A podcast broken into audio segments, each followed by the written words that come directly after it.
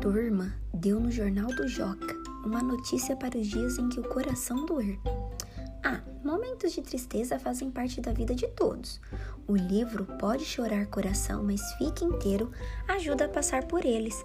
Talvez você fique com aquela pulga atrás da orelha ou um certo pé atrás com o nome deste livro. Pode Chorar Coração, mas Fique Inteiro, da Companhia das Letrinhas. A história contada pelo ator Glenn e ilustrada por Charlotte dá a impressão de ser só tristeza, ainda mais com a figura de uma criança aflita e uma criatura sombria na capa. Sim, é isso mesmo que você está pensando. Este livro fala sobre a morte. Mas que tal vencer esse primeiro medo e virar as páginas?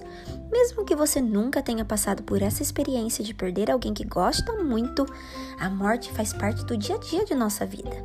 Sabe o que tem de mais interessante em Pode Chorar Coração, mas fique inteiro?